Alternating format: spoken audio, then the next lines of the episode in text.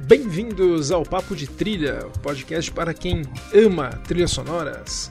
Eu sou Gustavo Camargo e hoje eu estou aqui carreira solo para conversar sobre as trilhas das franquias Rock e Creed. Na verdade é uma franquia só, né? A franquia Rock, que é uma franquia que começou em 1976 e dura até hoje, 47 anos depois, firme e forte, com filmes que continuam rendendo muito dinheiro. Não teve nenhum filme dessa franquia que foi um fracasso comercial até hoje. Já tivemos fracassos de crítica, assim, numerosos, mas de público nunca. E essa história musical da série Rock começa com o Bill Conte, passa pelo Ludwig Göransson, que herdou né, a série Creed junto com o diretor Ryan Coogler, e agora, com o terceiro filme, Creed 3, chegou para o compositor Joseph Shirley. Mas a gente vai começar do começo. Vamos falar da primeira trilha do primeiro filme.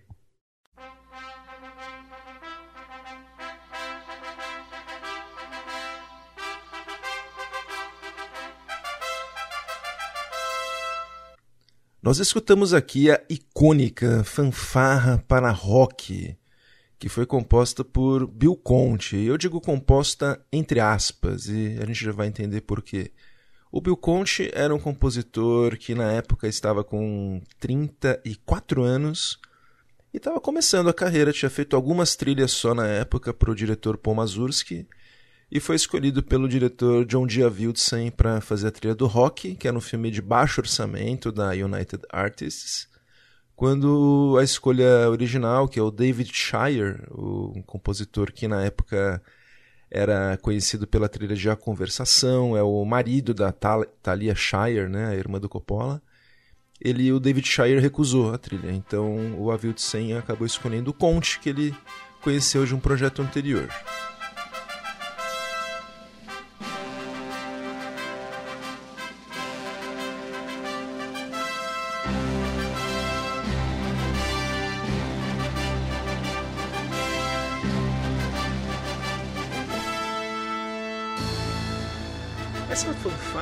Então, está acreditada para o Bill Conte e quando o John Diavildsen foi discutir a trilha com ele, ele mostrou várias cenas de lutas de boxe, né, que ainda não eram as do filme, eram outras cenas de lutas de boxe, que o Avildsen editou junto com algumas músicas do Beethoven.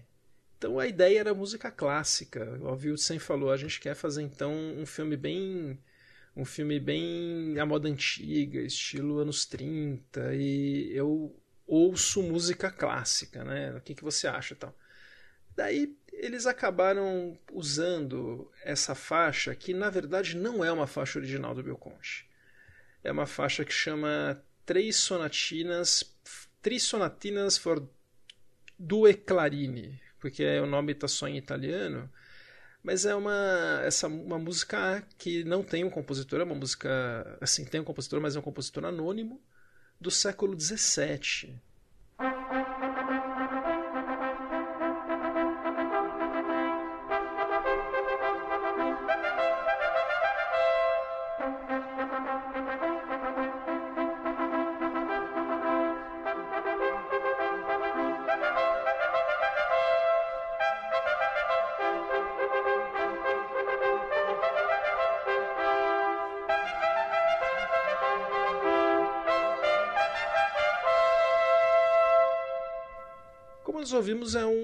Uma faixa barroca, né? Pra, que inclusive está num álbum que chama Arte do, do Trompete Barroco.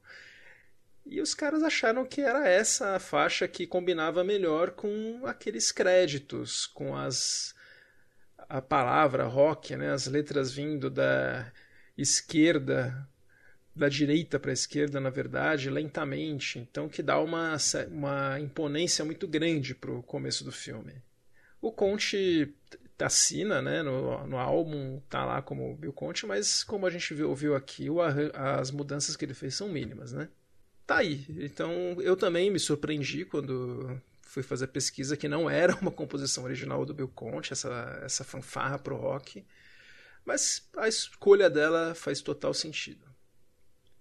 E nós vamos então acompanhando o filme e eu vou dizer que esse filme tem uma das trilhas mais eficientes que eu já vi e menores, mais curtas que eu já vi também, porque são aproximadamente 15 minutos de música num filme de duas horas, sendo que na primeira uma hora e meia de filme nós temos apenas pequenas vinhetas muito curtas de literalmente 10 segundos, como essa aqui.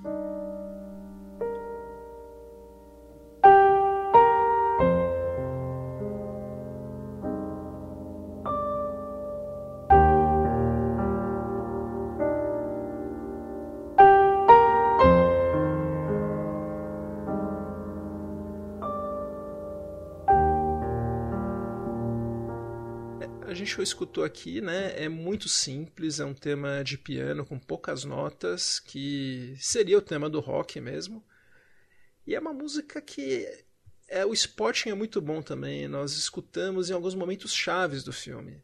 O rock, por exemplo, tem uma vida muito triste, né? E a direção do do Avildsen é muito discreta, né? A gente não vê tanto isso, é muito seco até.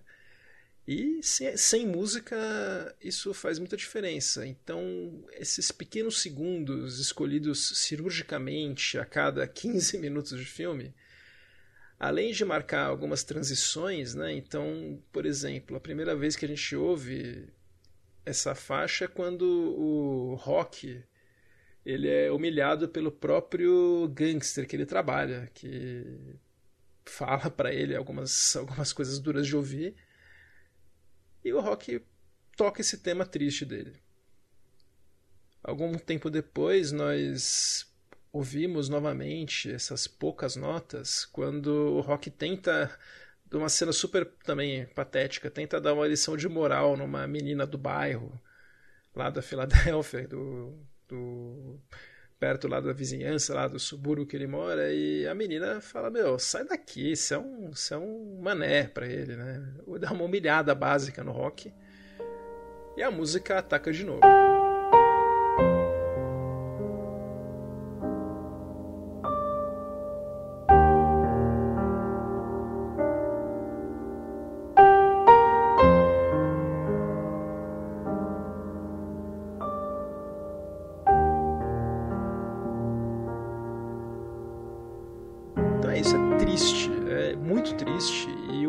Personagem simples, então não caberia nada muito elaborado. O Bill Conte foi extremamente feliz no spotting e no tamanho da trilha.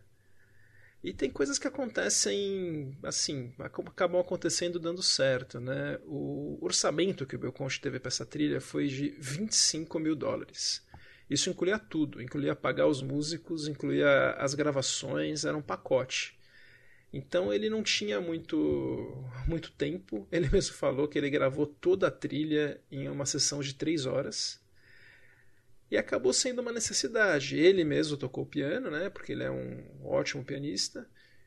E acabou dando certo. Nós escutamos um, uma música um pouco mais diferente quando o Rock vai fazer o primeiro treino dele, né? Quando ele tá, vai lá e vai treinar finalmente lá para a luta, né, pro, com, com Apolo. E nós escutamos a, essa faixa aqui.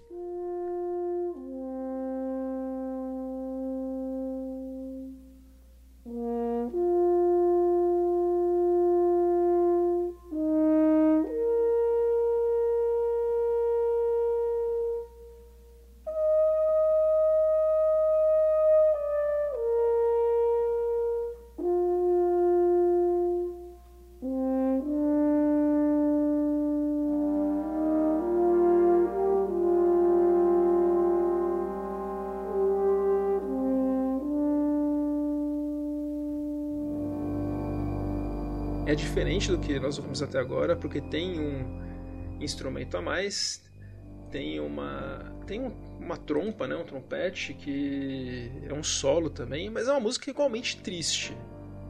É triste porque nessa montagem dele treinando, ele está extremamente fora de forma.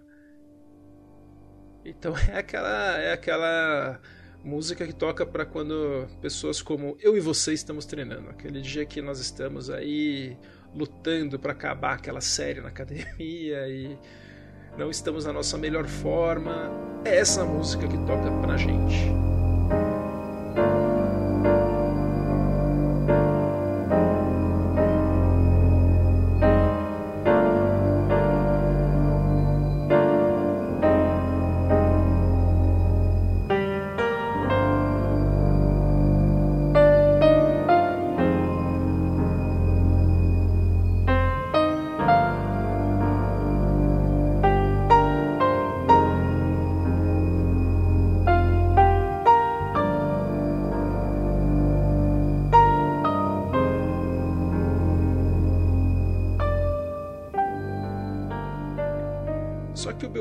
Né? Ele vai, ele é muito inteligente aí, né? Já era uma das primeiras trilhas dele, mas ele já fez um trabalho de mestre, porque a trilha começa a aparecer mais, né? Já adicionou um instrumento a mais aqui.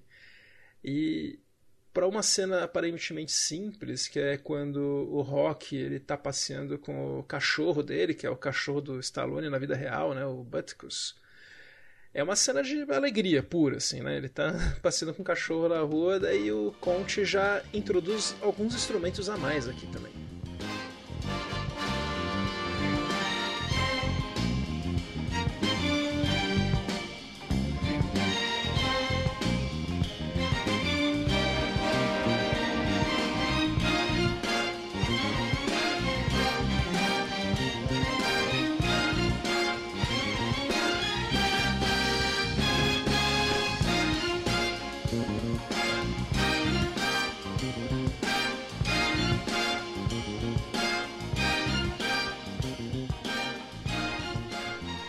Vez que nós vemos o Rock, a gente vê que o Rock tá, tá feliz também. Ele é um cara que tá. A trilha é muito honesta nesse sentido, né? Ela era muito silêncio, muito melancólica antes, e aqui nós já vemos mais instrumentos, vemos. escutamos mais alegria. E é importante isso, porque na próxima faixa de trilha de filme, gente, nós vamos ter o showstopper da trilha que é a faixa que o Bill Conte fez para sequência de treinamento do Rock quando ele já está em forma, quando ele já está aí pronto para a guerra.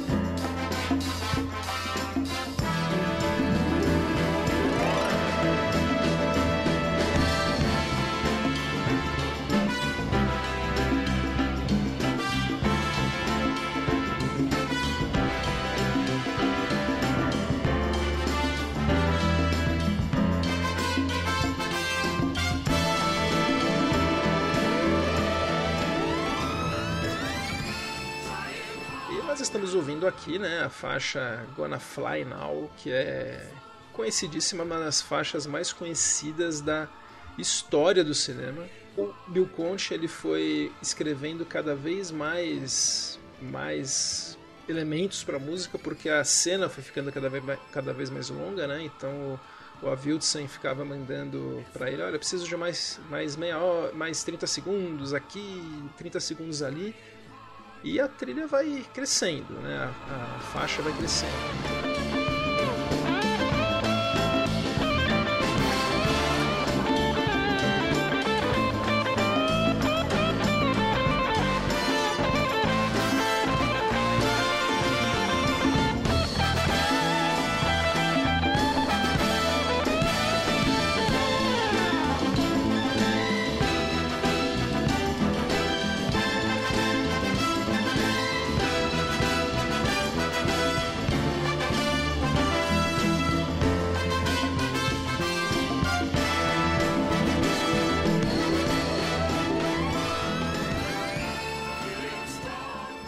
Chegou um momento que o Avildsen falou: Nossa, quando ele chega lá em cima, né? Parece que ele tá voando. Eu acho que. Será que a gente pode ter letras aí? Porque parece mais uma, uma, uma canção do que trilha.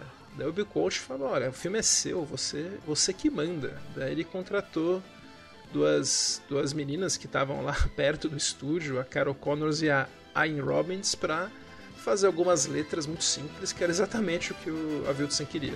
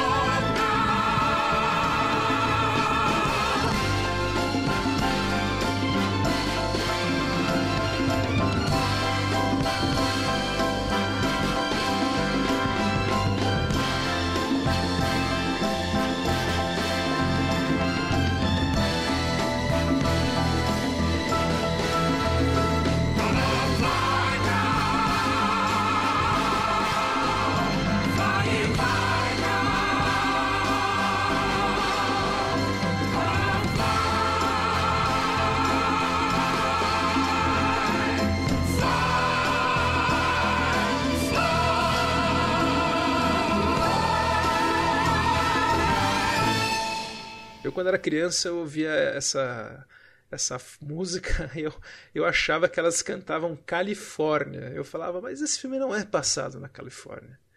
E, e demorou para entender que não era, que era Gonna Fly Now, Getting, getting Hard Now, Tá Difícil Agora, tal. São letras bem, bem simples, seriam completamente cringe, mas que é tão sincero no filme, é tão, a cena também é tão sincera e tudo que foi construído antes com pouca trilha, com o rock naquela melancolia, com tão pouca música, é uma explosão que acho que a, o rock merece, a plateia também merece. É muito, é extremamente empolgante e funciona assim absurdamente no filme. É nota 10 de 10, assim, essa essa faixa, aliás, essa trilha inteira.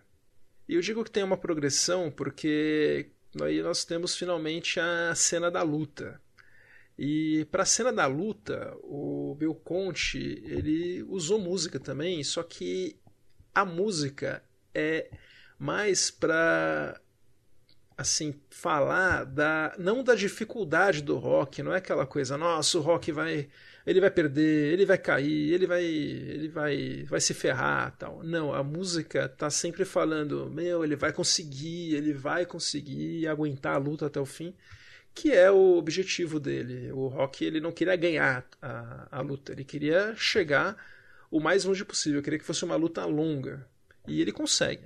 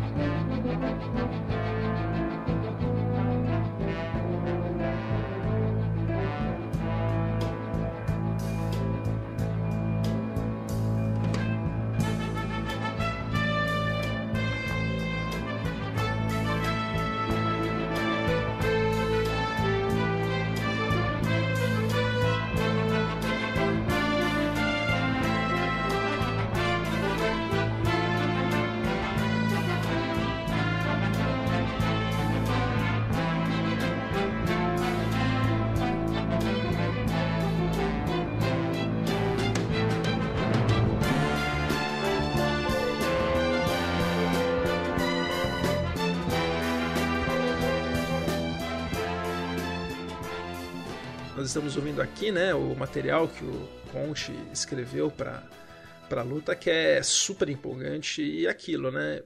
Tem muita muita luta que não tem faixa de música, mas quando ela tem aparece e sempre ressaltando, como eu falei, o, o positivo. Esse que acho que é o grande o grande chance dessa trilha. No final, né, quando tem o, o, a luta acaba, nós temos esse tema da vitória que é também inesquecível, né, que o Bill Conte escreveu, que, nossa, é, é aquele que dá vontade de aplaudir.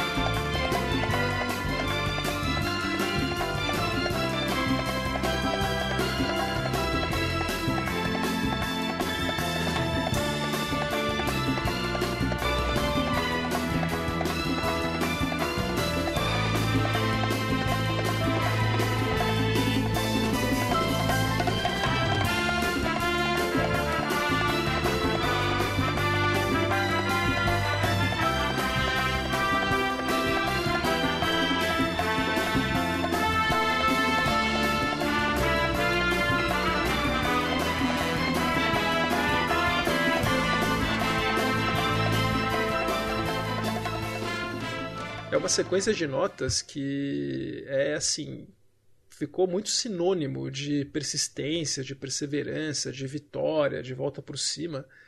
Tanto que tem uma música que saiu alguns anos depois, chamada I Will Survive, cantada pela Gloria Gaynor, que não teve nada a ver com o Bill Conte, mas que na instrumentação, na orquestração, no uso de alguns acordes, lembra muito a vibe dessa música.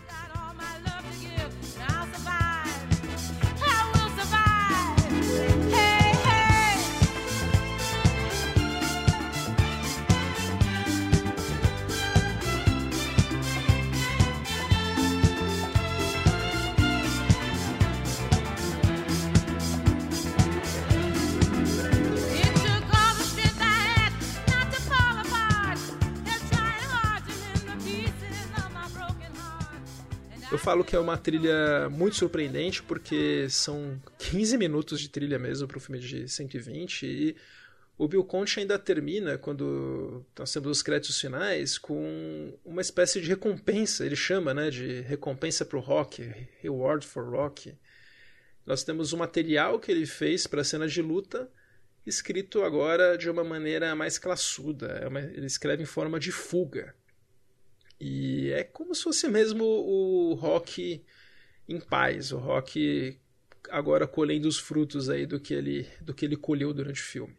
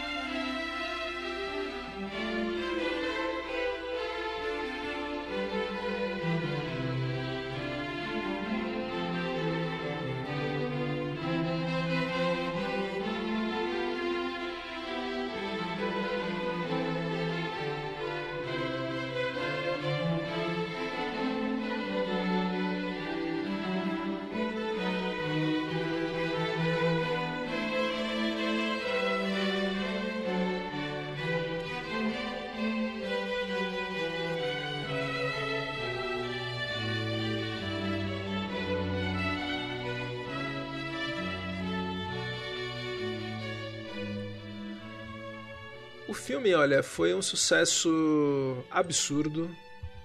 Ele rendeu 225 milhões de dólares, custou menos de um milhão. Ele surpreendentemente ganhou o Oscar de melhor filme, melhor diretor, ganhou melhor montagem também, tinha sido indicado para outros sete Oscars. E o Bill Conte acabou entrando como melhor canção. Ele acabou não entrando como trilha. Eu tenho certeza que se ele tivesse entrado como trilha sonora, ele teria ganho porque bom, se bem que não, né? A canção, né, a Gonna Fly Now perdeu e seria uma uma teórica favorita, né? Mas enfim, né? Eu tenho a impressão que teria ganho o Oscar de trilha. Sorte do Jerry Goldsmith que ganhou por A Profecia aquele ano. E o Bill Conte estava com o nome dele já, assim, já tinha mudado de categoria, né? Para ter uma ideia, é, o Bill Conte foi o diretor musical da cerimônia do Oscar em que o rock ganhou o Oscar. Então foi muito significativo. É, o, naquela cerimônia, o Stallone subindo junto com os produtores, né, o Irving Winkler, e o Robert Chartoff para receber o Oscar de melhor filme com o Bill Conte em pessoa regendo a orquestra tocando o tema do rock.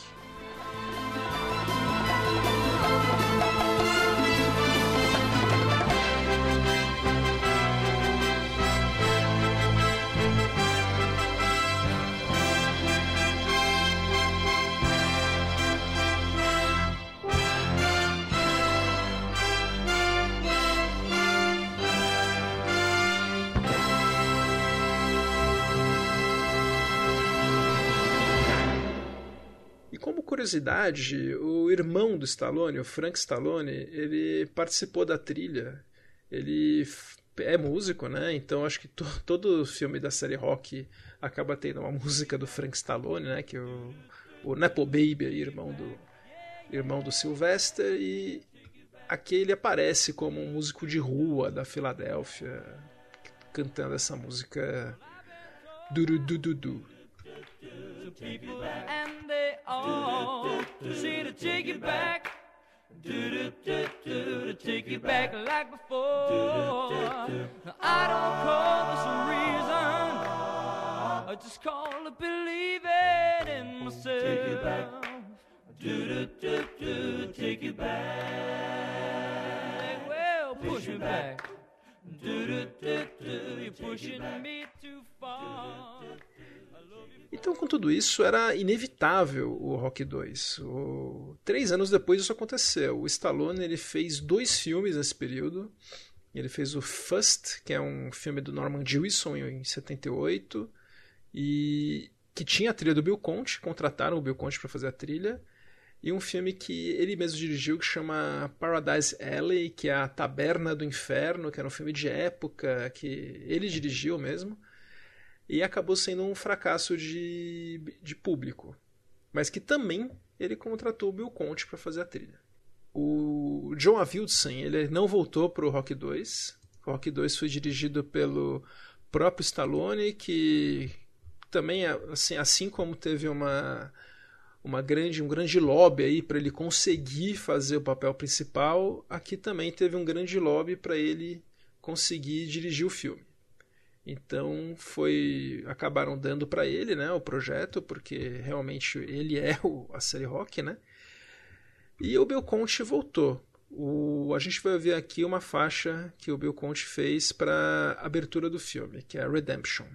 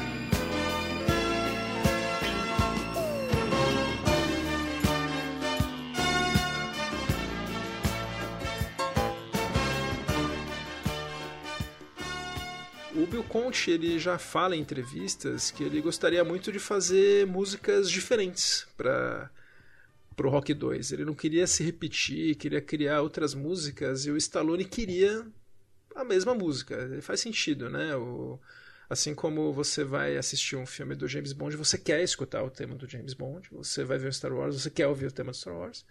Aí faz sentido, né? Você querer. O que o, o que o Bill Conte queria era ter mais chance para mais variações. Aqui, como a gente escutou nesse tema principal, ele conseguiu fazer uma, algumas variações, mas ainda é o mesmo, o mesmo tema, né?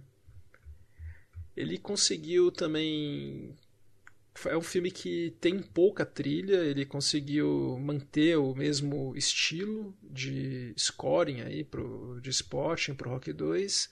Mesma coisa, são duas horas de filme para menos, aí são é um pouco mais, é uns 30 minutos de trilha. E assim, de, de nota, a gente tem a primeira cena de, de treinamento do rock o material que o Conte fez para a cena da luta mesmo, né, para a primeira luta, ele arranja aí para primeira cena de montagem de luta quando o Rock está já mais motivado para lutar.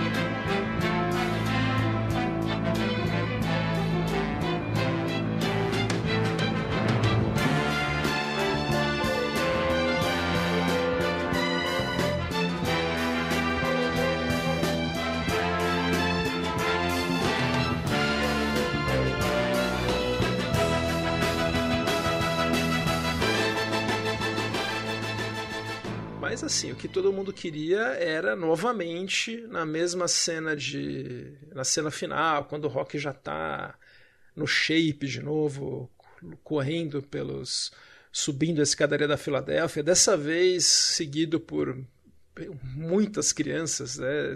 Eu vi aqui que são quase 800 crianças correndo atrás dele.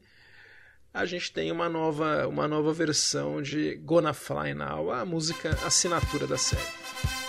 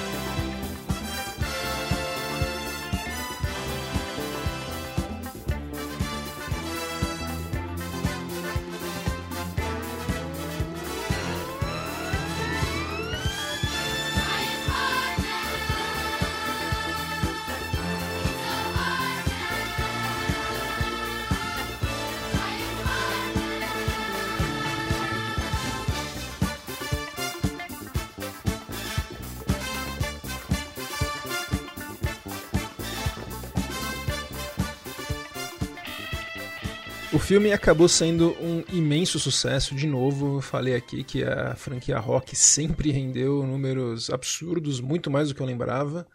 E acabou, assim, sedimentando o que seria a fórmula da série Rock, que o Rock ele vai lá no começo do filme ele tá tá tá em alta por conta do término do filme anterior. Daí durante o filme ele tem alguma crise motivada geralmente pelo pelo, pela morte ou pelo afastamento de algum personagem. Depois ele vai assim treinar meia boca, né? Treinar meio meio meio fraquinho, tal. De repente ele para de treinar fofo e começa a treinar ferrado com o Gonna Fly Now ao fundo, até ganhar a luta final. E essa é exatamente a sinopse do Rock 3.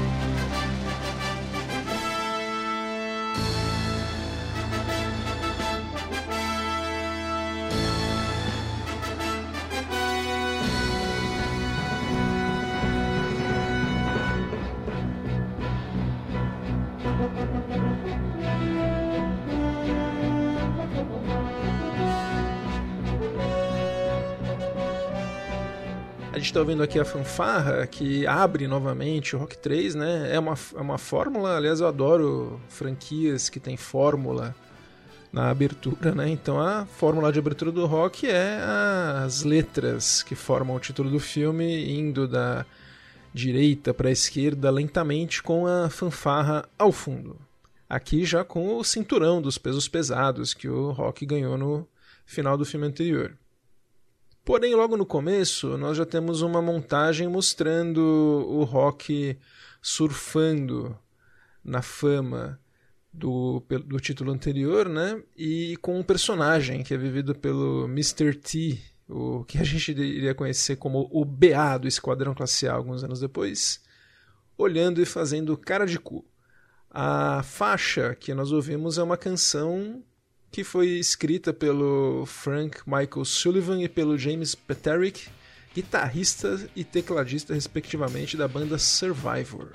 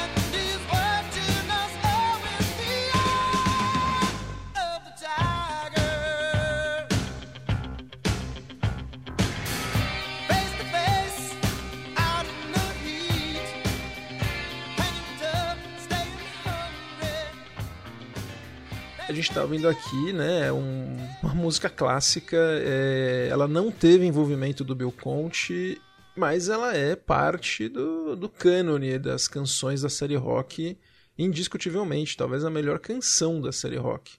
Eu considero o Gonna Fly Now do Bill Conte e o Going the Distance mais instrumentais mesmo. Então acho que é a grande canção da série. O intro da canção ficou clássico, né, como abertura de eventos esportivos, as batidas simulando movimentos de boxe.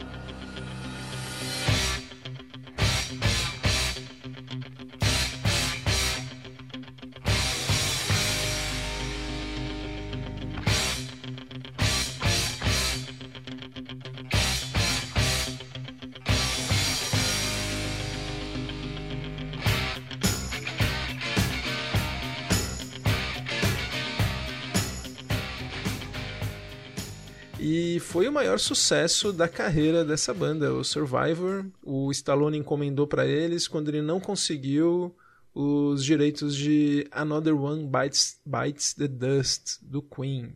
Assim, ele poderia ter talvez chamado o próprio Queen, que anos, alguns anos depois eles fizeram várias canções para o Highlander, eles gostavam de fazer música para filme. Não sei se teve esse contato, mas assim, a música do Survivor é perfeita. O que pouca gente sabe é que ela foi, foi escrita, mas o Bill Conte, lógico, tentou fazer uma canção. E ele fez uma canção para essa cena, né, que seria para o começo do filme, que teve letras do A.O. Willis, chamada You Are the Best. Try to believe,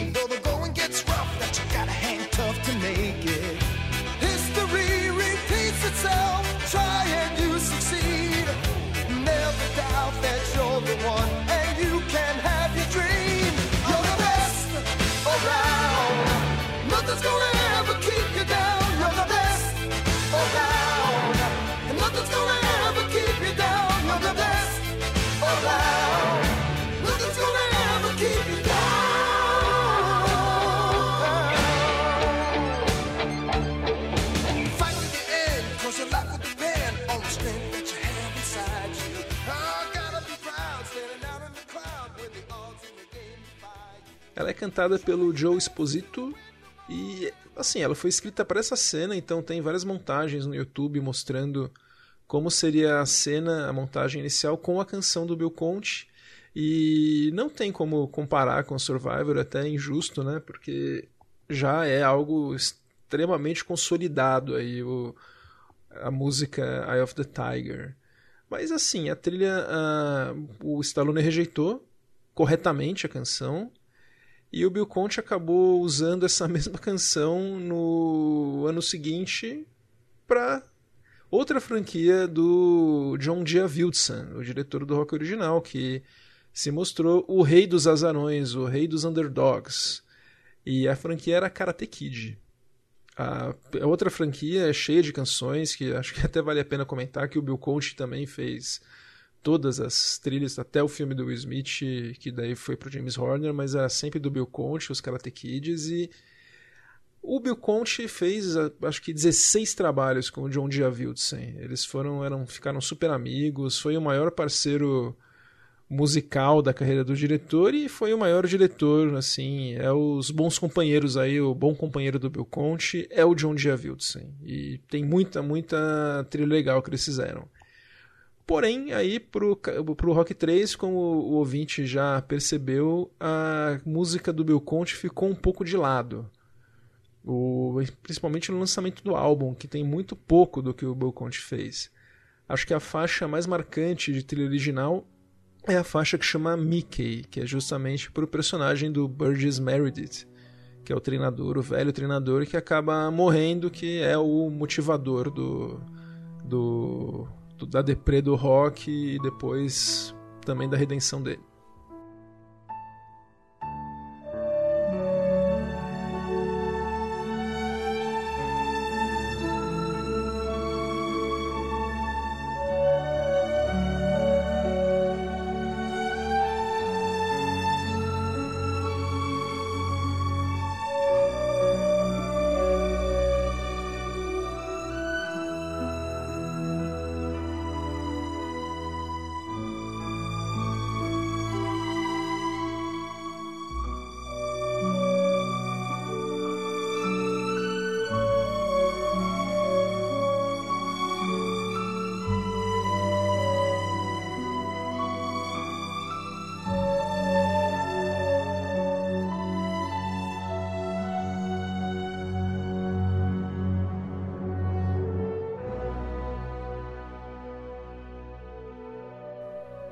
Uma faixa super bonita e tem outras faixas também que o Bill Conte fez, principalmente para cenas de luta tal, mas que acabaram não entrando no, no álbum. Uma pena, porque o Bill Conte é o, é o John Barry da franquia rock. Mas aí já deu essa, essa diferencinha aí entre eles com a canção. O filme foi um sucesso ainda maior, o maior sucesso até então da série Rock, 270 milhões. Estava no auge, a série Stallone estava no auge também. Ele fez o primeiro Rambo no mesmo ano e ele teria aí algumas, alguns anos de fracassos, de comerciais na sequência, mas ele voltaria à carga três anos depois com o Rock 4. E em Rock 4 as coisas começariam a realmente piorar. O, assim, não me entendam mal, o terceiro já é uma piora considerável em relação aos dois primeiros, mas acho que nada preparava para o abismal Rock 4 lançado em 85. O, para começar, né, já começa quebrando o padrão da série. Não, não, é, não é esse o problema, mas já não tem né, a, a abertura e tem duas luvas ridículas se chocando, uma com a bandeira dos Estados Unidos e a outra com a da União Soviética. E o tema principal não é mais do Bill Conte, é a música do Survivor.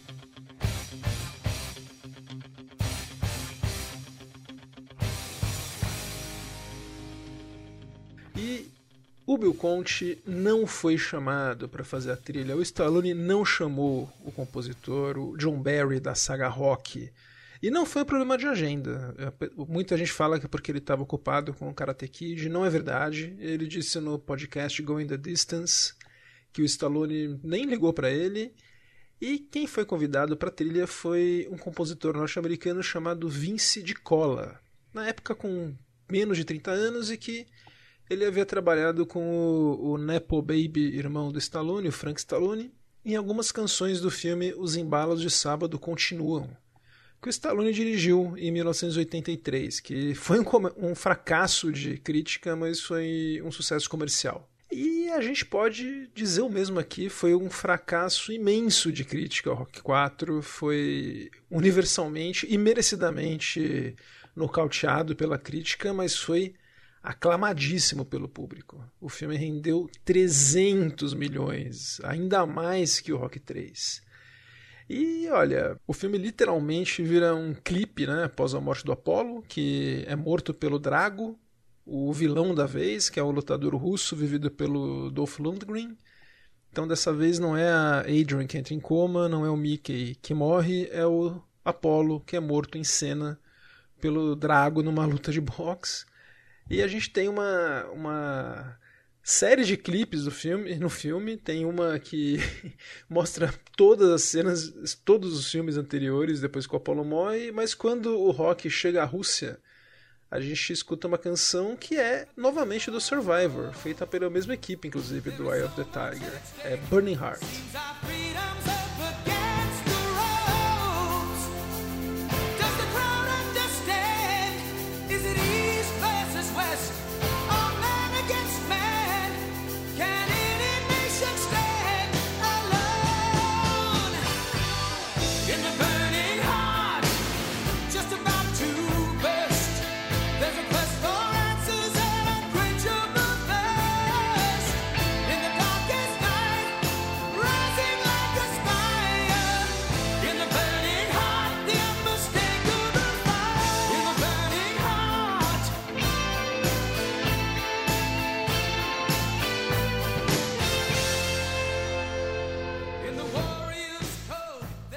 Também foi um sucesso e acho que é a melhor música dessa, dessa trilha do Rock 4, que é esquema MTV total, assim, série de clipes mesmo. E o Vince de Cola, que fez a trilha instrumental, ele fez uma canção também que chama Heart of Hearts of Fire, junto com o Joe Esposito e o Ed Frutti.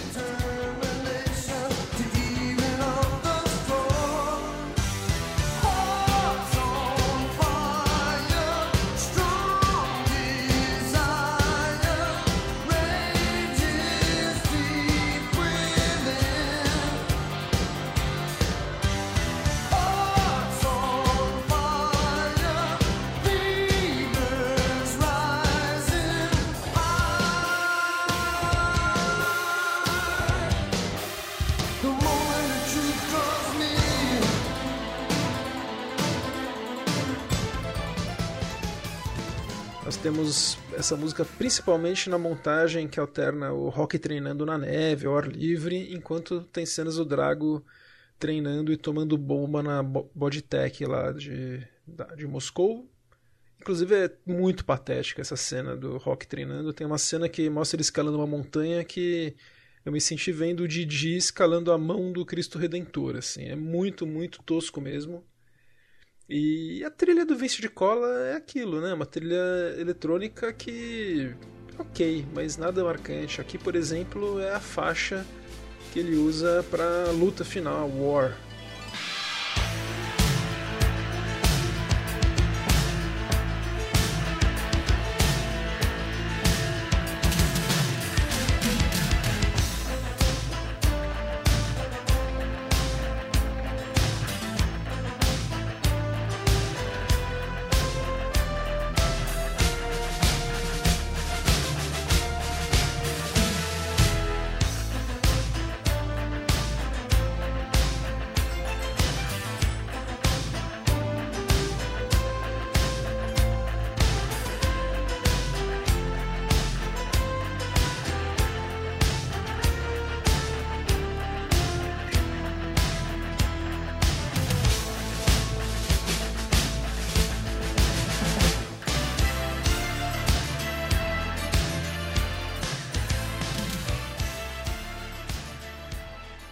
Alguns fóruns de internet, né, que, é um, que aliás são locais extremamente tóxicos, fóruns de internet de fãs de trilha sonora, que algumas pessoas dominam né, as conversas e tem sempre uns xaropes que falam essa é a melhor trilha da saga rock que o Vince de Cola fez e lógico, tem, tem gosto para tudo, mas spoiler, não é. O Vincent Collery depois não conseguiu fazer uma carreira, ele chegou a fazer a trilha do Transformers, do desenho animado, que teve um filme, né, em um longa de animação, que foi muito legal, inclusive, com uma trilha também eletrônica legal. Só que depois acabou não, rolando. O filme foi indicado para vários framboesas e o Vince de Cola ganhou aí pela sua primeira trilha ganhou o framboesa de melhor, de pior trilha sonora no caso, que naquela época tinha essa categoria. Para quem tiver interesse, tem entre as outras trilhas indicadas para o Framboesa desse ano, nós temos As Minas do Rei Salomão do Jerry Goldsmith. Coitada do Jerry, a trilha é muito legal, o filme é muito ruim, mas a trilha é ótima. O filme é Revolução, com a trilha do John Corigliano, que é um super compositor que foi indicado para o Framboesa. Mas enfim, né? O Rock 4 foi muito ruim. O Stallone, como diretor, ele realmente não, não. Ele tem, ele sabe fazer cena de ação, sabe fazer os clipes, mas os personagens da Adrian, da Talia Shire e do Paulie, do Burt Young, ele não tem condição de dirigir esses personagens que são muito. que precisam de direção, eles ficam realmente como pesos mortos nos filmes, tanto no Rock 3 quanto no Rock 4. O Paulie beira insuportável. E a série tava mal. Daí no em 1990 veio o Rock 5 e com ele veio de volta o John Diavildsen, o diretor do original, que não tinha dirigido desde então a série, e voltou o Bill Conte. E logo no começo nós escutamos o, a faixa que o Conte fez pro começo tradicional, que é um, um resumo da luta final do filme anterior, dessa vez com a música do Conte.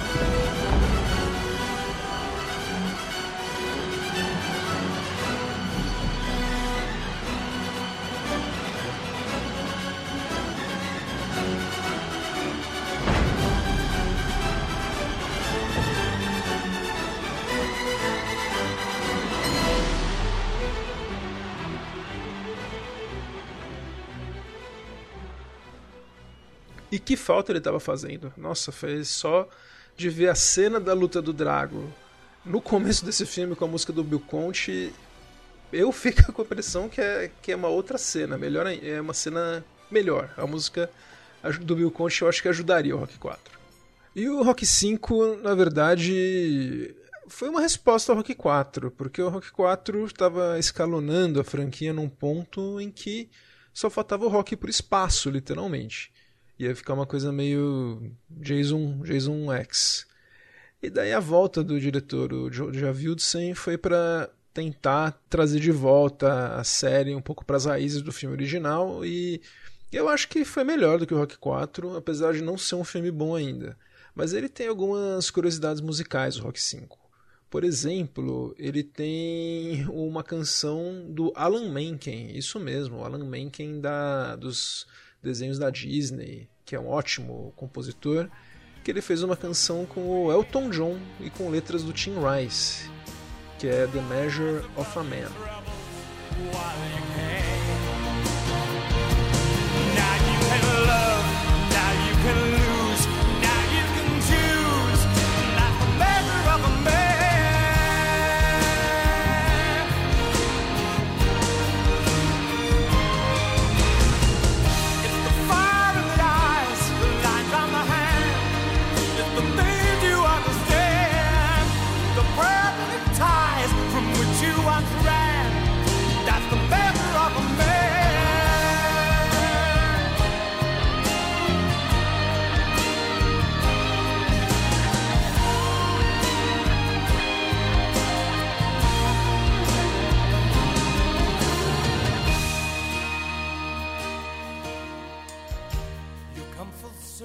Uma curiosidade, a gente ouviu aqui é na voz do próprio Elton John, uma música bem típica, aí, uma power anthem masculina, podemos dizer.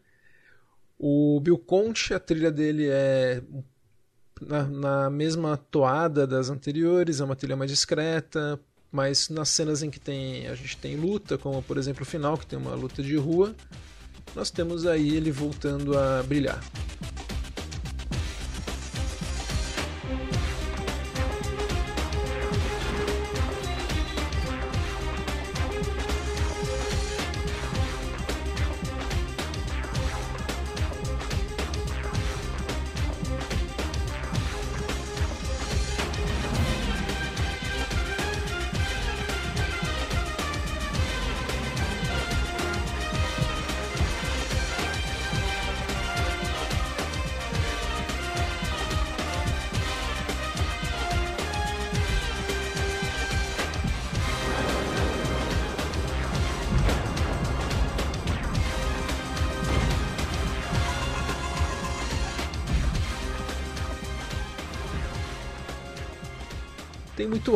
Na trilha do álbum que foi lançado, que é fraca.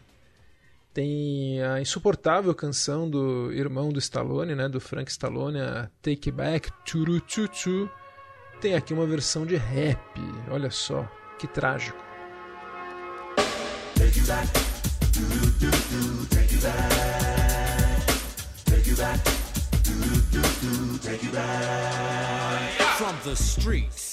Cometh a man, a fighter, doing the best that I can to survive. Yes, and the survival of the fittest. Strive for what is... E o filme, ele inacreditavelmente custou muito mais que o Rock 4, apesar de não ter, não, a gente não vê nada disso na tela. Ele é passado praticamente só na no subúrbio da Filadélfia que o Rock morava e mesmo assim, ele acabou dando rendendo mais de 100 milhões. Ele rendeu 119 milhões para um custo de 42, né? Ele foi o menos bem sucedido financeiramente da série, mas não chegou a ser um fracasso. E foi assim, de cada trocentos framboesas, assim como o Rock 4, ou seja, a série Rock ela estava assim totalmente desacreditada.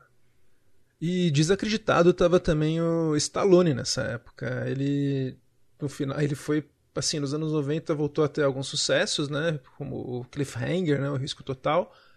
Mas ele já estava começando aí na sua decadência como como astro. No final do no meio dos anos 2000, ele fez uma legacy sequel tanto do Rock quanto do Rambo. Em 2006, então ele lançou o Rock Balboa, que voltou a ter trilha do Bill Conte.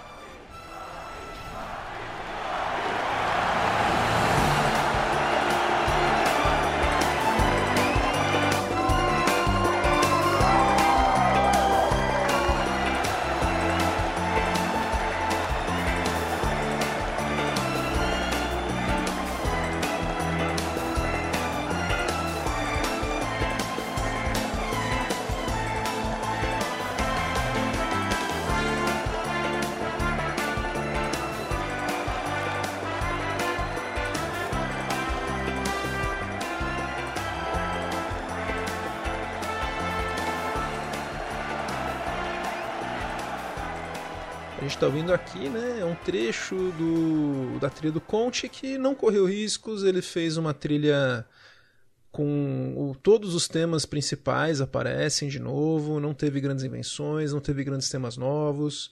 Era um filme meio que celebratório mesmo, né, do, da franquia rock e que rendeu surpreendentes 150 milhões na bilheteria. Então foi um super sucesso de bilheteria com um custo pequeno, né? Custou, se eu não me engano, aqui 25 milhões, que foi um custo super baixo, menos do que o Rock 5, que foi feito 15 anos antes. E assim, não tem muito o que falar. O que eu gostei muito é que o Bill Conte ele encerra esse filme nos créditos com uma faixa muito legal que é a Rock's Reward, uma nova versão né, da Fuga que ele fez para recompensa do rock, entre aspas. E eu acho que é uma, uma faixa que encerra legal a, a saga do rock como protagonista da franquia.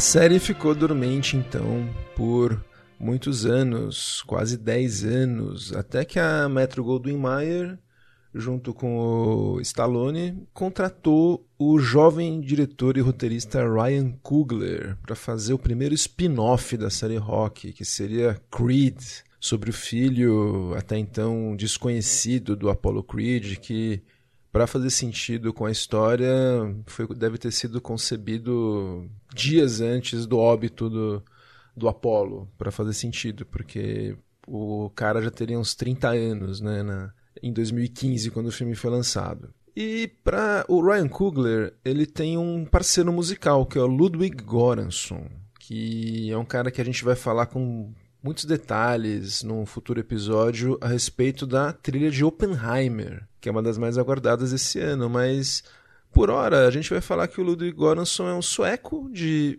que nasceu em 1984, de formação musical clássica, que em 2008 ele imigrou para os Estados Unidos para estudar na USC, a Universidade da, da Califórnia, e lá ele queria trabalhar mesmo, ele com trilhas de filmes, é uma coisa que ele sempre quis fazer. Ele descobriu que a melhor maneira de fazer isso era ficar amigo de diretores e ele um dos caras que ele ficou amigo era o Ryan Coogler. Eles fizeram vários curtas juntos, ficaram muito amigos. O Goranson tinha também um, um, lado que gostava muito de hip hop e, e, música contemporânea, não só música clássica. Então isso agradava o, o Coogler.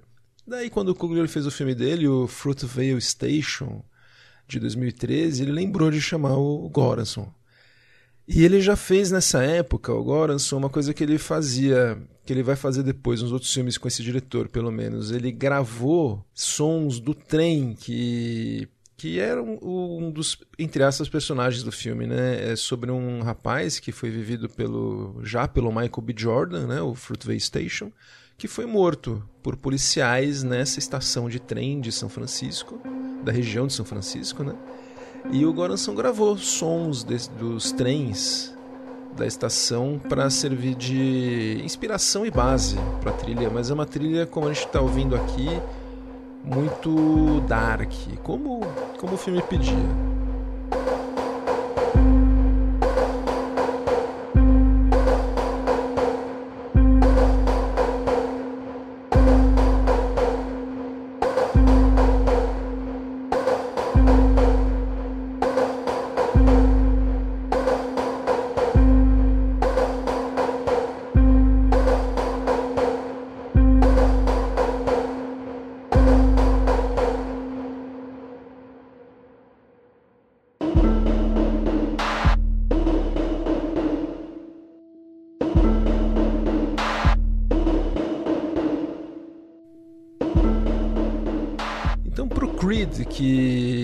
Teria um, uma pegada bem diferente dos outros filmes da série Rock, né? O diretor novo. O Goranson ele ficou também trabalhando seis meses na trilha. Ele começou muito do começo mesmo, desde que o Kugler assinou, ele já chamou o Goranson para fazer a trilha. E eles queriam usar, eles queriam coisas muito diferentes da, do que da trilha, das trilhas do rock. Eles queriam inovar.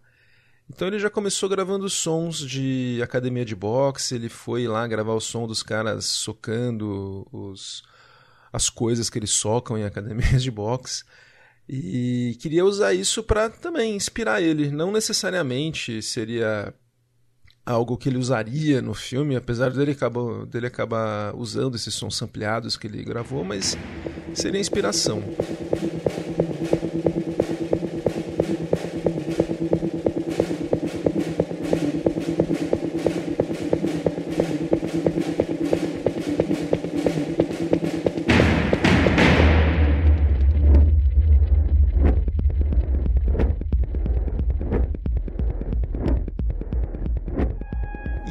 Foi ficando pronto e a música não estava funcionando. O, eles não estavam achando que estava indo bem, porque no, deixava o filme mais pesado. Eles estavam tentando fazer uma trilha um pouco mais imersiva mesmo, como foi a do Fruitvale Station. Daí, numa, numa hora de pânico, eles resolveram fazer o que eles não que falaram que eles não iam fazer.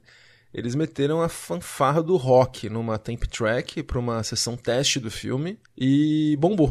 Foi o que fez o filme funcionar. Funcionou tão bem que o Goranson sentiu que ele tinha resolvido quebra-cabeças da trilha. Então ele refez toda a trilha dele, que estava para ser rejeitada, em três semanas antes de começar a gravar, e fez um, o tema que ele fez para o Creed. Bebe muito da fonte do Bill Conte mesmo. Apesar de ser um tema original, ele fez um tema também otimista, um tema heróico, um tema versátil, que a gente ouve pela primeira vez, como no rock mesmo, em piano, em sons mais intimistas.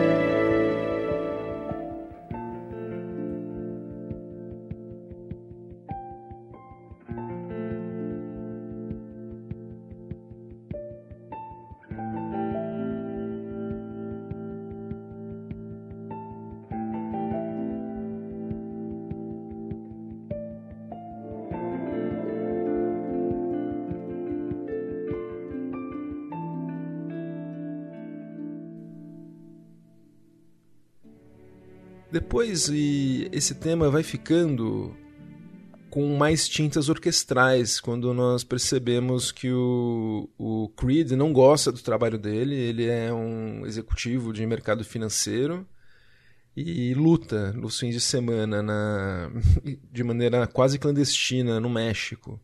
Então, quando temos essas cenas de luta, ou mesmo do Creed vendo vídeos do Apollo, do pai dele que morreu no YouTube, nós já temos elementos orquestrais bem musculares.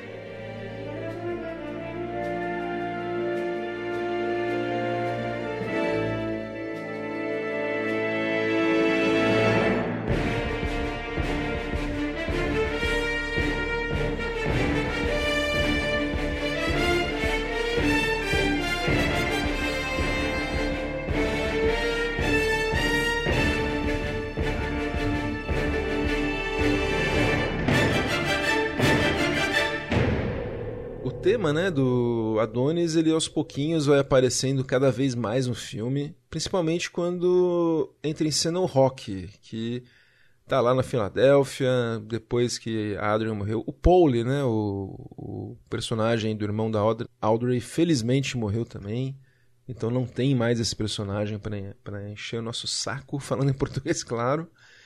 E o, a primeira vez que o que nós ouvimos assim de maneira mais terna o tema do Creed é quando o Rock está pensando nele, quando ele tenta o Creed tenta convencer ele a treinar, o Rock não quer, daí uma hora ele está no túmulo da Adrian e de repente começa a ficar com um olhar mais otimista e toca o tema do Creed, a gente sabe que o que o Rock está se afeiçoando a ele.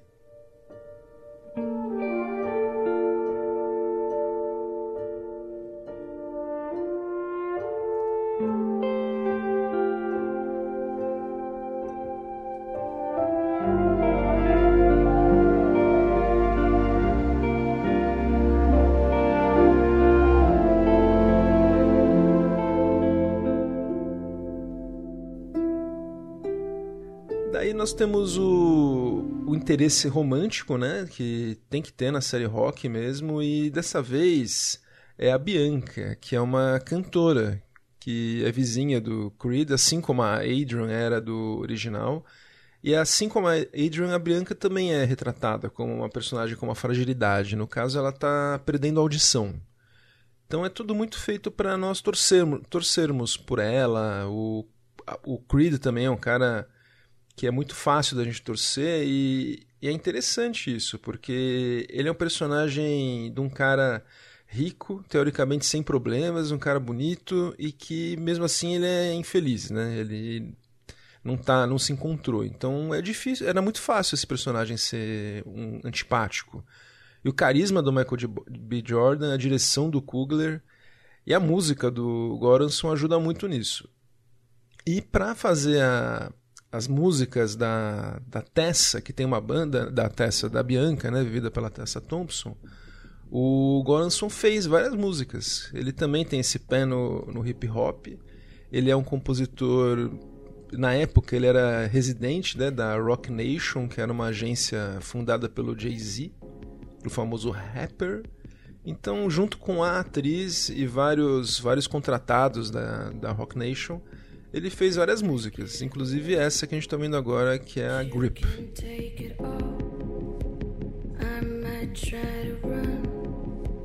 just to make you follow. I like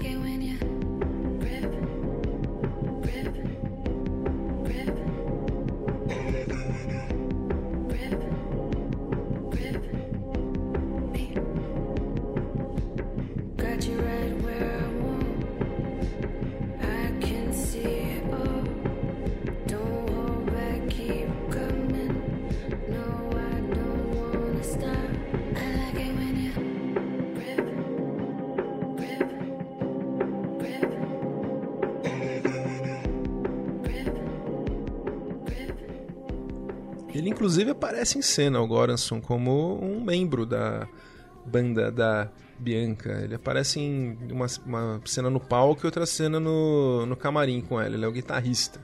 E bem, daí à medida que a gente vai vendo, tendo obrigatórias sequências de treinamento com o, o rock motivando o Adonis, nós vamos ouvindo a música do Goranson ficar cada vez mais parecida com a música do Bill Conte.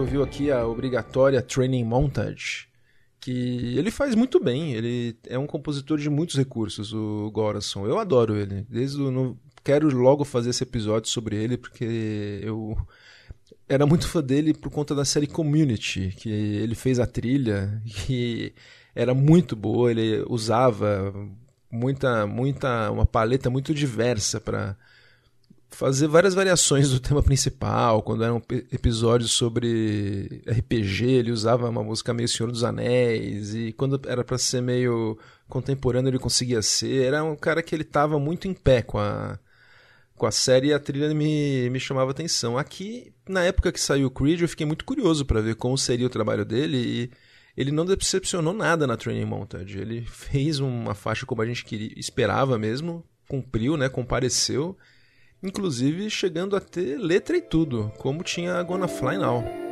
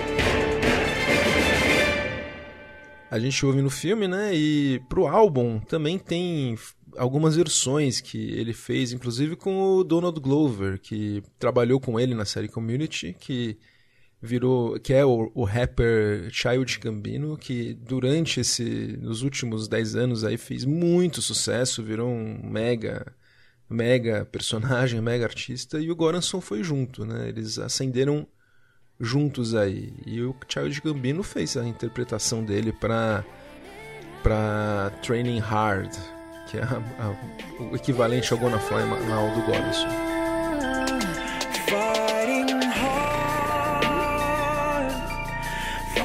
fighting strong.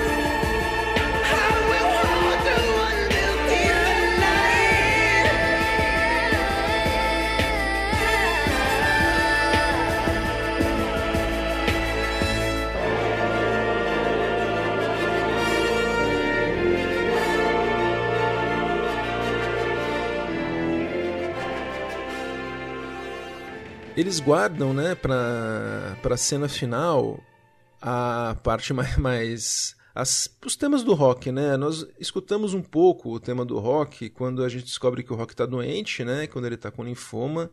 É a única vez que toca o tema do rock em piano, né? Como era nas, nas trilhas do Conte. De maneira muito discreta, mas presente.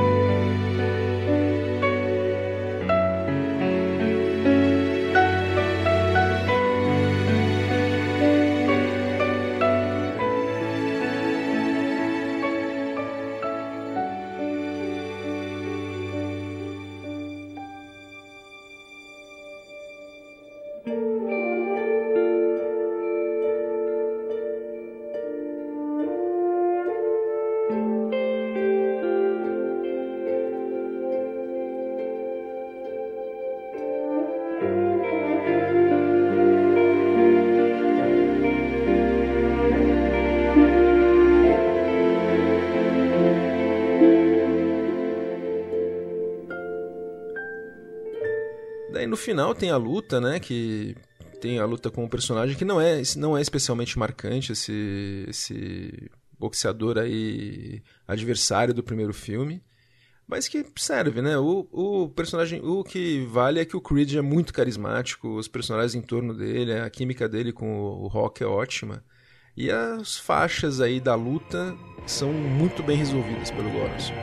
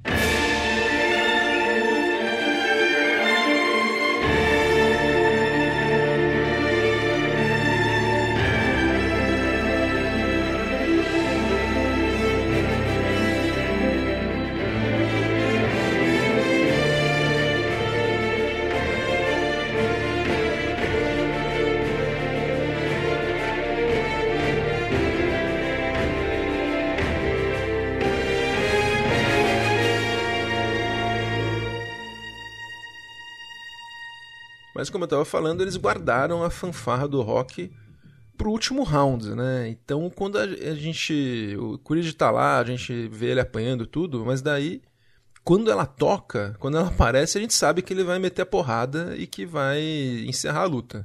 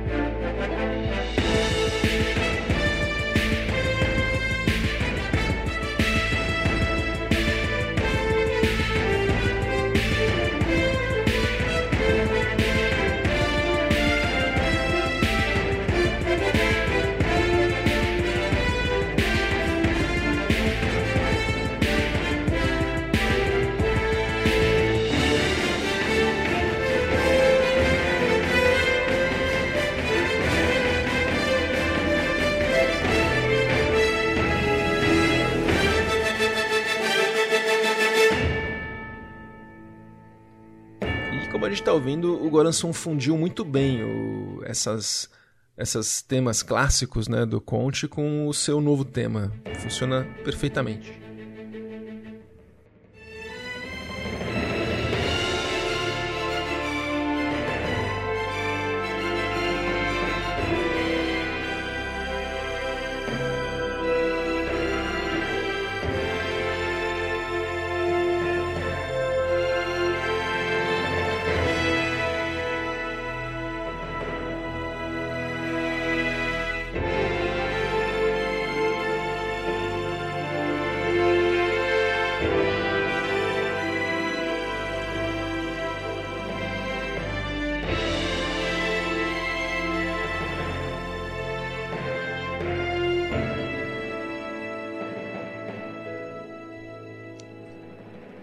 Trilha foi muito bem recebida, o filme foi um imenso sucesso, ele custou 35 a 40 milhões de dólares e rendeu 173.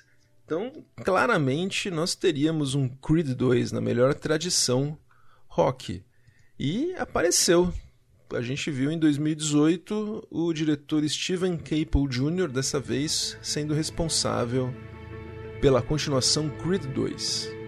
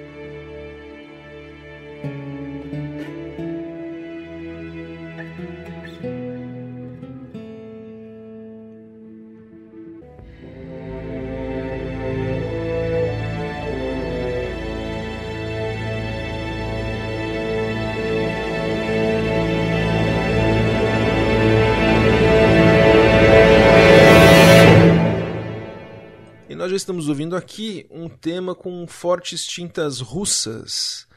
E realmente, o vilão desse filme volta a ser o Drago, que é o personagem do Dolph Lundgren.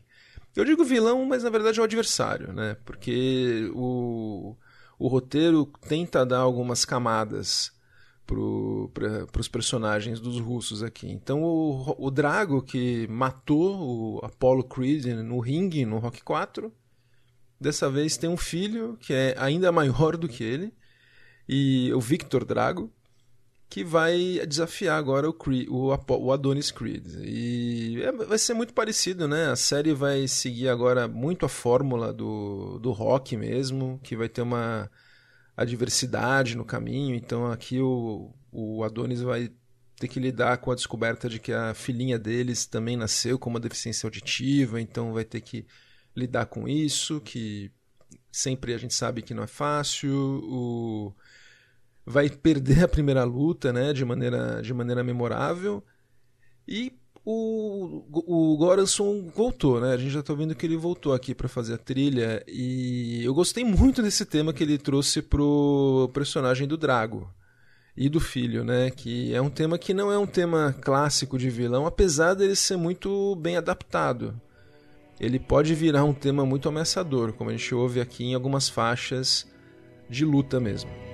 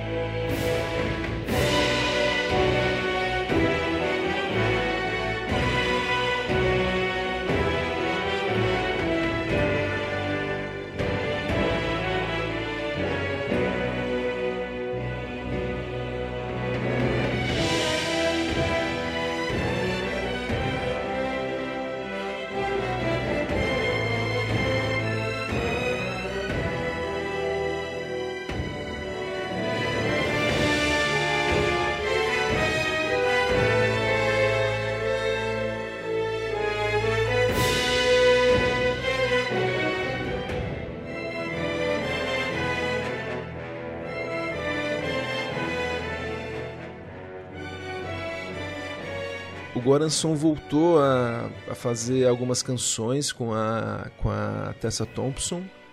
Ele fez duas canções novas e essa aqui, que é a mais, mais claramente ouvida na luta final, quando ela aparece cantando mesmo em cena quando o Adonis está entrando no ringue, dessa vez já na Rússia, para fazer a luta de revanche.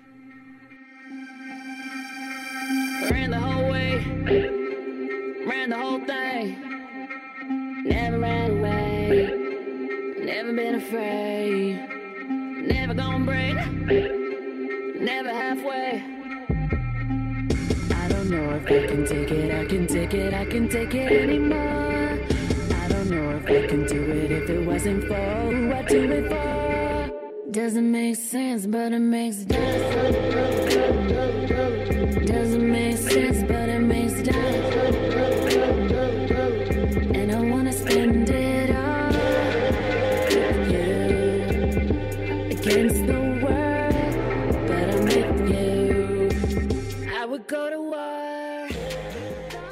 As faixas são, na minha opinião, ainda melhores que as do Creed 1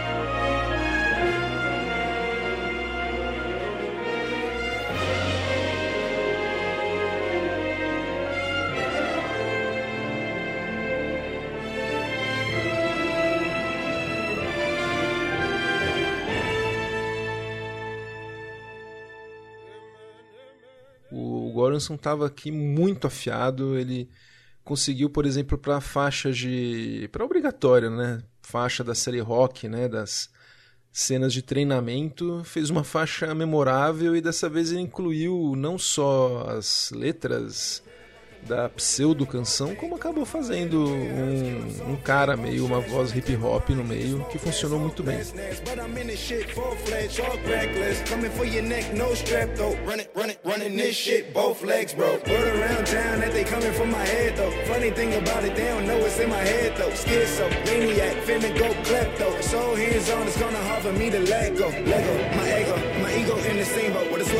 Screaming at the world till she preggo. Two middle fingers to you all till I'm dead and gone.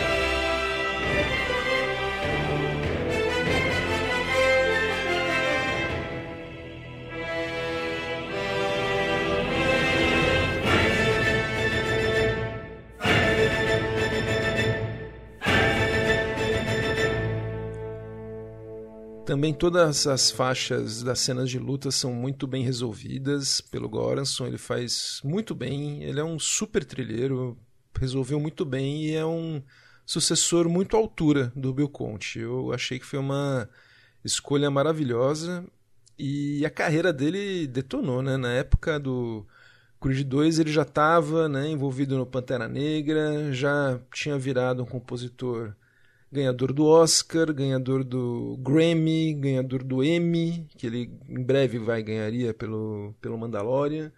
Então é um cara que ele tá a uma peça do Donald Glover para virar um egote.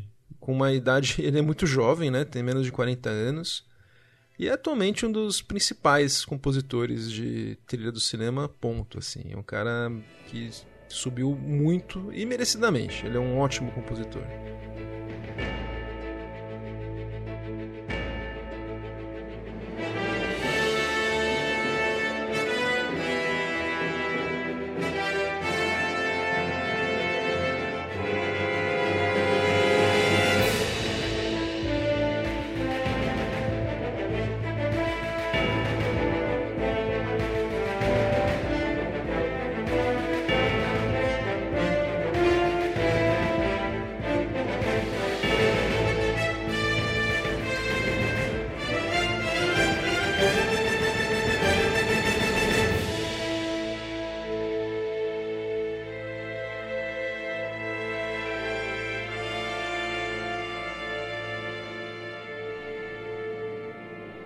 Gente ouviu aqui a faixa que ele fez pro, pro a luta final, pro clímax do filme, novamente usando os temas do Bill Conte, que ele entendeu que era algo essencial para a série, né? Que seria uma, um link aí com o filme original. O, o Creed 2 ele rendeu ainda mais que o primeiro, ele custou um pouco mais, rendeu 50 milhões e rendeu, custou 50 milhões e rendeu 214, ou seja, mais ainda. E eu acho impressionante o sucesso da, da série Rock e do, e do spin-off Creed. É, mesmo agora, com tantas mudanças, né, filmes de herói e tal, ele segue fazendo muito dinheiro. E dessa vez, felizmente, com filmes bons. Eu gosto muito do Creed 1 e do Creed 2. E com muita curiosidade, eu fui ver o Creed 3.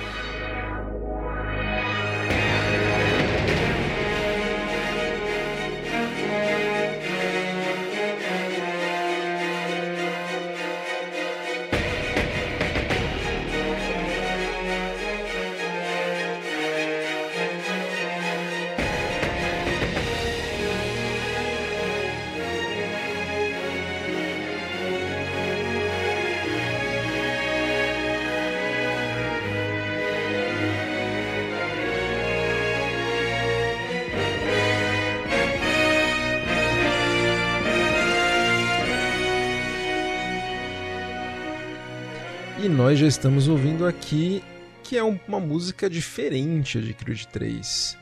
O Ludwig Göransson não pôde voltar, o, ele mandou, meteu as a agenda, né? Meteu essa, falou não, não tem agenda.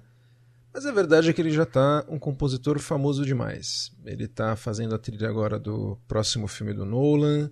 Ele tem a carreira de músico de hip hop dele e não tá mais pegando. Ele não, também não faz muitas trilhas. Ele não tem essa de ser aqueles trilheiros de fazerem cinco, seis trilhas por ano. Sempre foi pouco.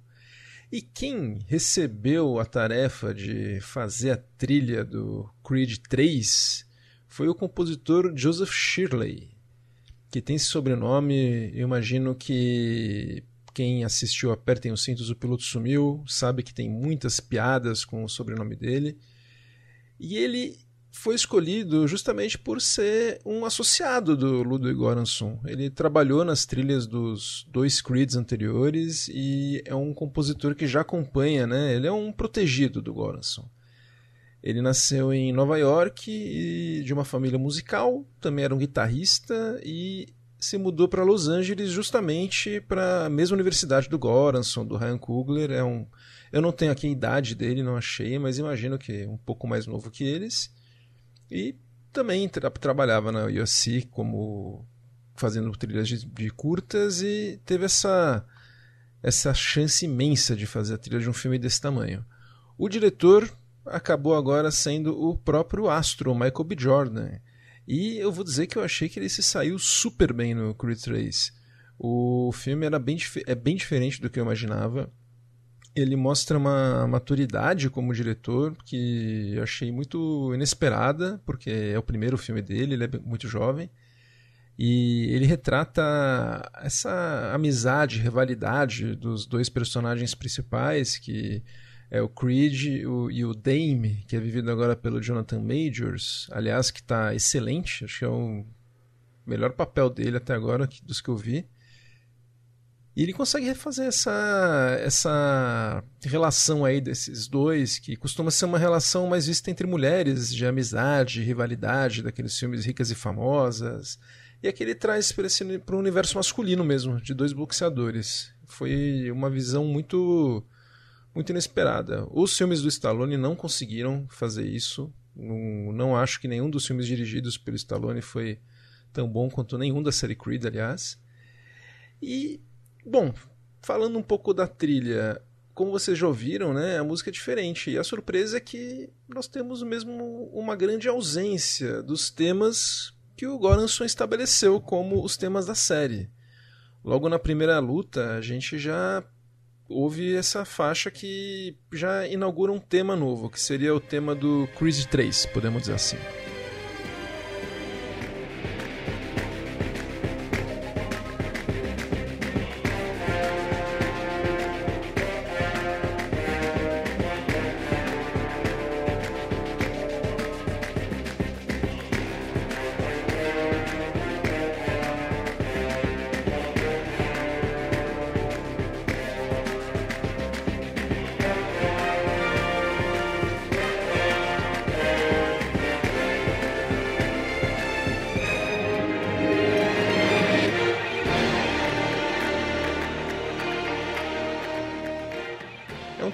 Muito simples, mas ele é razoavelmente marcante. Ele não acho que é bom como os temas do Goranson, mas eu gostei de ser um tema diferente, para um filme diferente, para um personagem num ponto diferente, que ele estava no começo do filme largando a carreira, ele já ia se aposentar.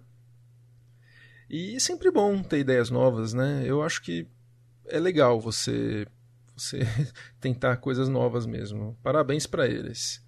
Se é um tema muito bom, muito marcante, daí já daí já são outros 500, mas eu acho que é um tema muito muito digno, honesto, decente e achei achei legal. O personagem do Dame, que é um personagem que vem lá da infância dos reformatórios do, do Adonis Creed, que é um personagem bem construído, como eu já falei, ele não é um vilão tradicional, ele tem as camadas dele também. Mas ele ganha um tema para raiva dele, um tema mais ameaçador, porque ele é um personagem que carrega muita raiva mesmo. E é um tema, daí, eu acho que mais simples e mais memorável do que o tema novo, entre aspas.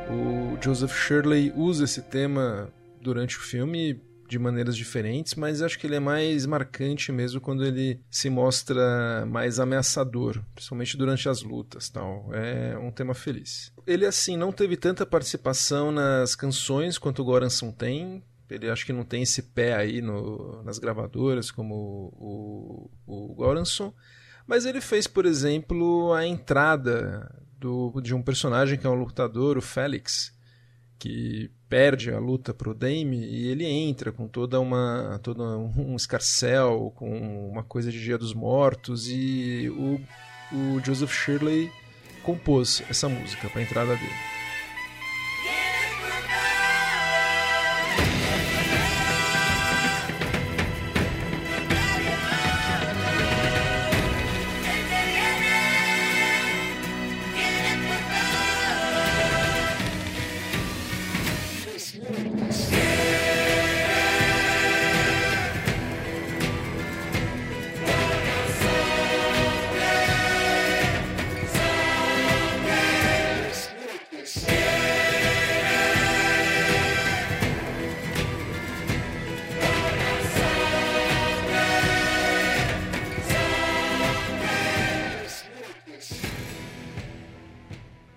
Temos temas mais mais intimistas também para a família, a filha dele, a, a Mara, que é uma atriz muito, muito, muito expressiva, muito fofa, a menina que faz a filha dele.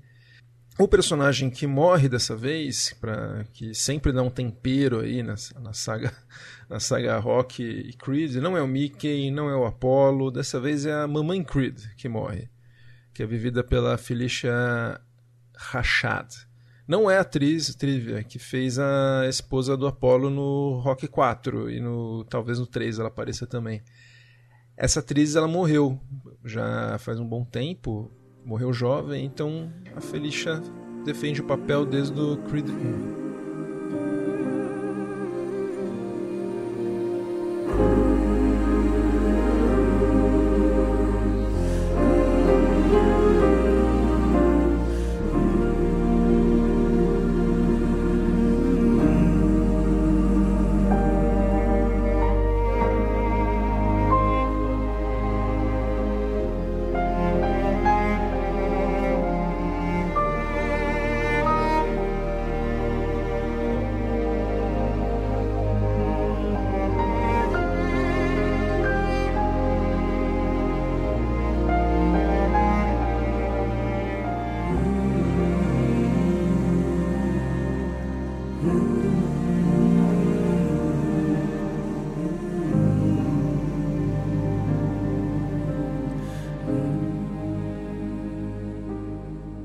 Rock, aliás, ele é por onde anda, né? O, a música dele não aparece e ele também não aparece. Então, os temas do Bill Conte totalmente esquecidos e, assim, apropriado. Não tem rock e eu acho, acho que foi um caminho bom mesmo. O filme é bem resolvido, com personagens novos que funcionam bem.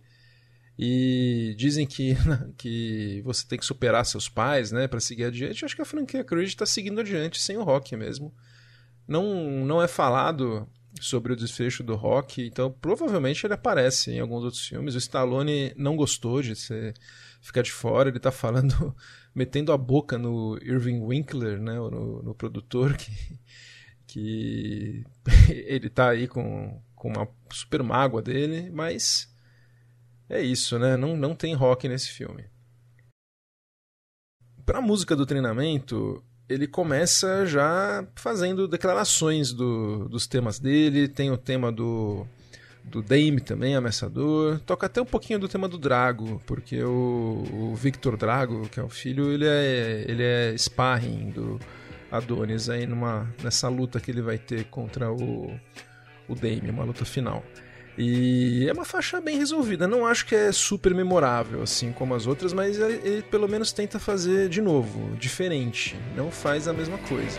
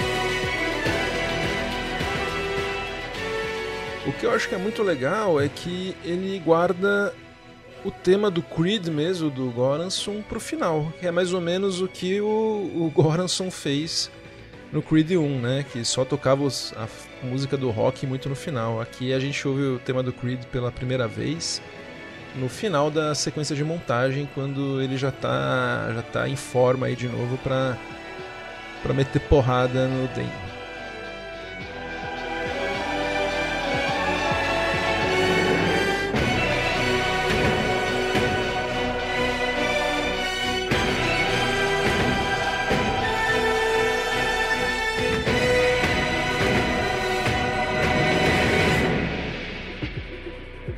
Senti muito numa, numa boneca russa, aquele que vai entrando camadas cada vez mais maiores, porque como eu estou acompanhando desde o primeiro filme, então é o tema do rock que é citado pelo, no tema do Creed, que depois some e volta para o tema do Creed 3. É uma, foi muito legal acompanhar essa, esse vórtex de influências do tema do rock.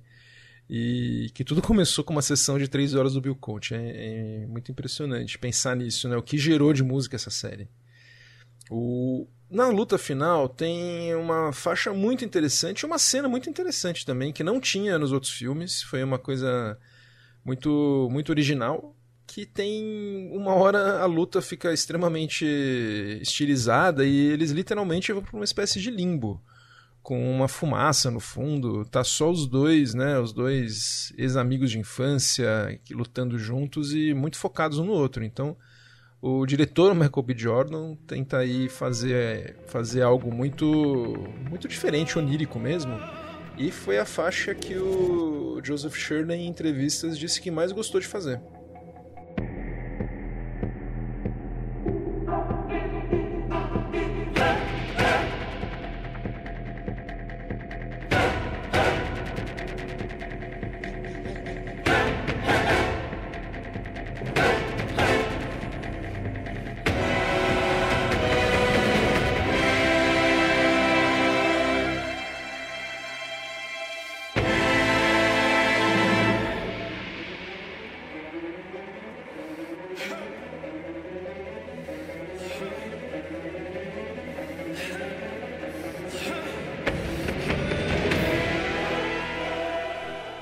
Criar um clima, um clima meio de pesadelo, uma coisa meio até de sci-fi, terror, usando instrumentos diferentes. E eu gostei da cena e gostei, gostei da, da faixa também. Não tinha nada, não tinha tido nada parecido né, como, como isso na série antes.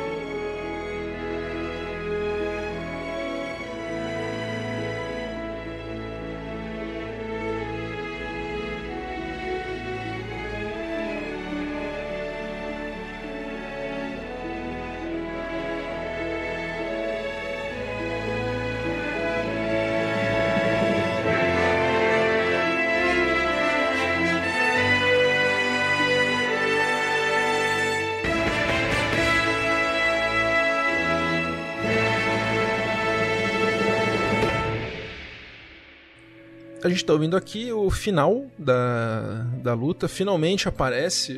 É a única vez que aparece o tema do, da vitória do rock. Nem é o tema do rock, é o tema da vitória, que ou seja, é uma coisa que transcendeu já. É a única faixa do Bill Conte que aparece aqui, mas ainda aparece, né? Tá aí presente em todos os filmes da série rock e spin-offs até agora. O... Depois dessas, dessa faixa final que eu acho, acho ok, acho, acho justa tem uma cena bonita do, do Adonis com a filha que tem, tem mostrado interesse desde pequenininha em ser uma boxeadora também, eles no ringue, é uma cena bonita e a gente tem uma, uma música mais intimista.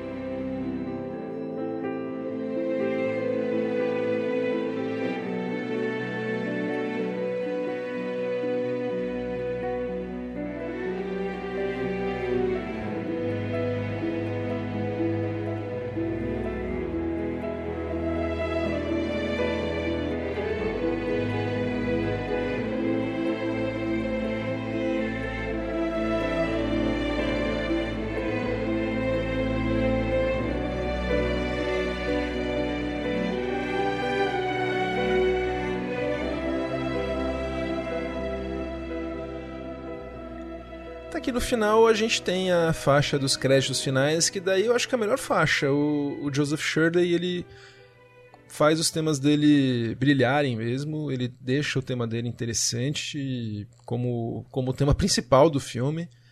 Eu achei muito muito legal ele ter feito essa, esse movimento e o Michael B. Jordan ter aceito isso.